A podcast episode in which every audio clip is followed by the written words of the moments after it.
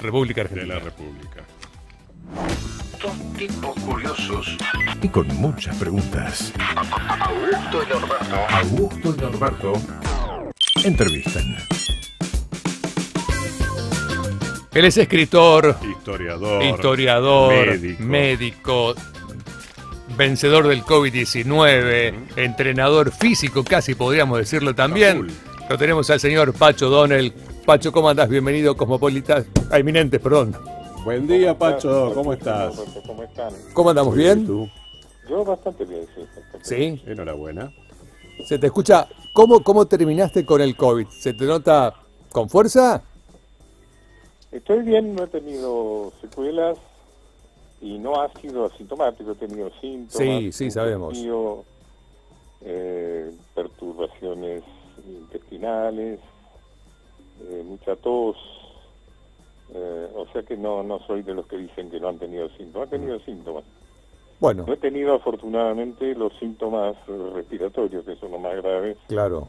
sobre todo porque mi condición de asmático, pues he sido asmático toda mi vida. Así que bueno, la pelea salió bien, por suerte, no, no, no hay que tocar madera, porque este es un bicho muy Sí. malo, muy traidor. Raro, sí. Pero por ahora todo bien. Bueno, antes de meternos en temas más serios, bueno, se te vio entrenando mucho, se te ve en esta nueva etapa. ¿Pensabas que ibas a mostrar tu cuerpo a los 79 años? Perdón, no te escuché. No, te decía que antes de entrar en, en temas un poquito más serios, quería hablar un poquito de, de tu estado físico. Digo, ¿pensabas mostrar tu cuerpo a los 79 No, años? no, porque nunca fui deportista, Claro. ya que me da cierto pudor. Pero eh, las circunstancias han demostrado que, bueno, no te imaginas la cantidad de gente, sobre todo personas mayores que me dicen que han eh, que me han imitado y que gracias a mi eh, falta de pudor de mostrar esas cosas, este, han eh, cambiado su vida, han empezado a ocuparse del cuerpo. Porque el tema es que abandonamos el cuerpo, ¿sabes? Lo- Claro. El cuerpo no nos abandona, nosotros, nosotros abandonamos el cuerpo. A los 40 años, 50 años ya pensamos que el cuerpo ya es cosa de jóvenes, ¿no?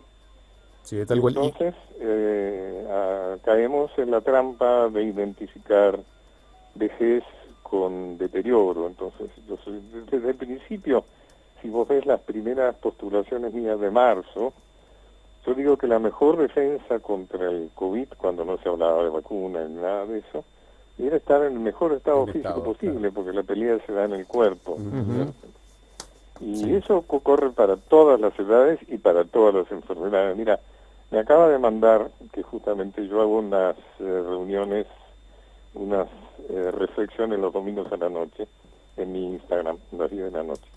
Y mostraba ayer eh, un trabajo que me hizo llegar el presidente de la Sociedad Argentina de Insectología, un tipo muy capaz, que ha estado uno de los pocos tipos confiables que aparecen por la televisión, Bien. un trabajo donde está científicamente demostrado que la gimnasia evita la caída del sistema inmunológico Ujú. de, de la vejez, claro. lo que se llama inmunosenescencia. Eh, inmunosenescencia, no la senectusa, que es un sinónimo de. Claro. Bueno, ahí está el tema. Claro, bueno, ¿y qué es lo que haces vos eh, para, para entrenar? ¿Qué haces de actividad física? Yo tengo un equipo simple, muy simple en mi casa. O sea, yo creo que, eh, bueno, esto de la pandemia inclusive lo ha confirmado, que está bien ir a un gimnasio, está Sí, bien ir a una pileta, pero lo mejor es eh, tu casa, o sea, incorporar el trabajo físico a tu cotidianidad. Te doy un ejemplo. eh, no, no, no pretendo ser una persona ejemplar. Por ejemplo, no. estaba sí. viendo el partido del Real Madrid de ayer, ¿no? Domingo creo que fue.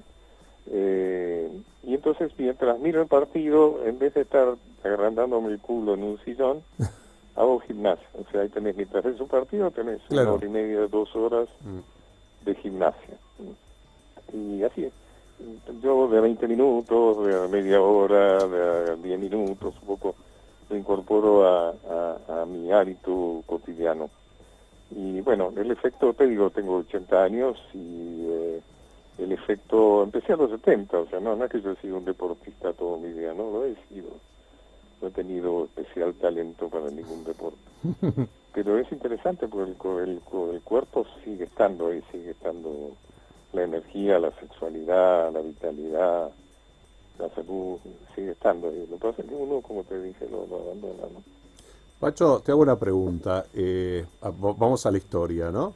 Dale. Vos que sos un revisionista, sos un historiador, has escrito tanto acerca de nuestra historia.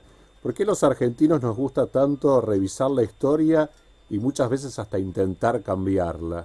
¿Está mal escrita? ¿Hay muchas mentiras en Yo nuestra creo que no, pero los historia? argentinos somos muy renuentes a, a- a- a una verdadera historia. O sea, el, el- el trabajo de los revisionistas es un trabajo muy duro y, por Mm. ejemplo, no ha- si bien hemos logrado ganar la calle, diríamos, o sea, la gente entiende, la gente entiende que tenemos razón, que somos los que tienen la verdad. No se ha producido importantes cambios en los planes de estudio y demás. La historia es que, que tenemos una historia falsa, una historia que fue escrita por razones políticas e ideológicas, cuando la oligarquía porteña quedó vencedora de las guerras civiles. Entonces escribió la historia que le fue adecuada para su proyecto de organización nacional liberal, dependiente, monoproductor, centralista. Entonces eh, se escribió una historia que de alguna manera se ajustaba estrechamente a estos intereses y oscureció o directamente extirpó todo aquello que podía cuestionar este proyecto, ¿no es cierto? Pero creo que no, no, de ninguna manera hay una, creo que todavía hay muchísimo trabajo por hacer en ese sentido para realmente poder llegar a una historia que realmente refleje con mayor objetividad los personajes y las circunstancias. Bueno, y, pensando un poquito en la historia y empezando un poquito en el presente, ¿cómo, cómo ves cómo tomamos los argentinos y reaccionamos ante el fallecimiento de un, un deportista grande, eh, como, como Diego Maradona, que ha tenido una vida un poco más complicada desde lo personal? Eh, ¿cómo, ¿Cómo ves eh, ese, ese comportamiento que tuvimos la semana pasada eh, en, algunas demostraciones públicas durante bueno, el sepelio? Bueno, yo creo que se perdió la oportunidad de hacer un gran, eh, un gran homenaje, un gran Sí, como se debería haber hecho, ¿no es cierto? Que inclusive creo que podría haber durado dos días, eh, no sé, creo que se debería haber satisfecho la necesidad de la gente, ¿no? De la gente sobre todo de pueblo, ¿no?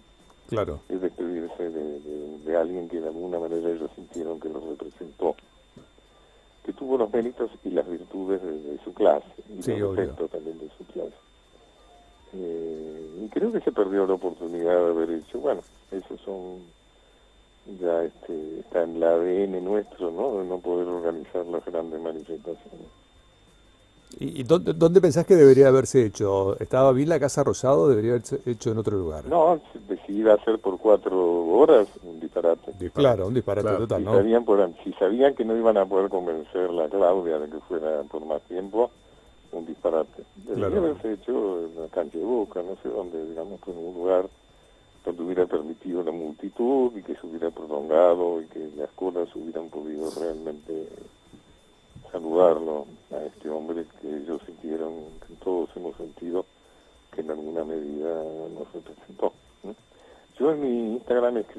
breve frase, evité, digamos, traté de evitar la tentación demasiado extendida de publicar la foto que cada uno tiene con Maradona, eh, y escribí que en realidad una de las eh, razones de la idolatría, en el buen sentido de la palabra, por Maradona, fue que fue vivido como el vengador de la derrota de Malvinas. Claro, total. Y eso creo que es un elemento, o sea, haberlo vivido como un patriota, estamos hablando de historia, haberlo vivido como un patriota que vengó la derrota de Malvinas burlándose de los ingleses, porque el primer gol, el gol que se cometió hasta el masajista, y el segundo que fue el gol de Pícaro en las narices, ¿no? Ujú. propia nariz. Y eso lo aumentás, yo he tenido el placer, el privilegio de ver la final del 90, cuando todo el público, todo, todo, todo, toda la cancha silbaba el himno argentino, porque Argentina había eliminado a, a Italia en, en la fecha anterior, y además porque Maradona era el reivindicador del sur contra el norte, y realmente una persona muy odiada en, en- en Italia en ese momento, en el norte, centro y norte de Italia. Y mientras toda la gente silbaba el, el himno, él en esas grandes pantallas que hoy son habituales en las canchas, pero en esa época no lo eran, estaba su cara puteándolos a todos, digamos, mientras los silbaban, él con una cara de furia, ¿no? Y fue muy emocionante. O sea, eso también eh, aumentó su condición de patriota, digamos, ¿no? En el, en el inconsciente colectivo. Sí, es una realidad. Y somos no somos tan patriotas los argentinos, eso también nos No, pasa. tenemos un problema en eso, te acabo de decir Creo por qué. Claro. Pacho, tenemos sé que tenés poquito tiempo. eh, te quería preguntar, estamos a, a días de cumplir el primer año de la gestión de Alberto Fernández. ¿Qué balance podrías hacer?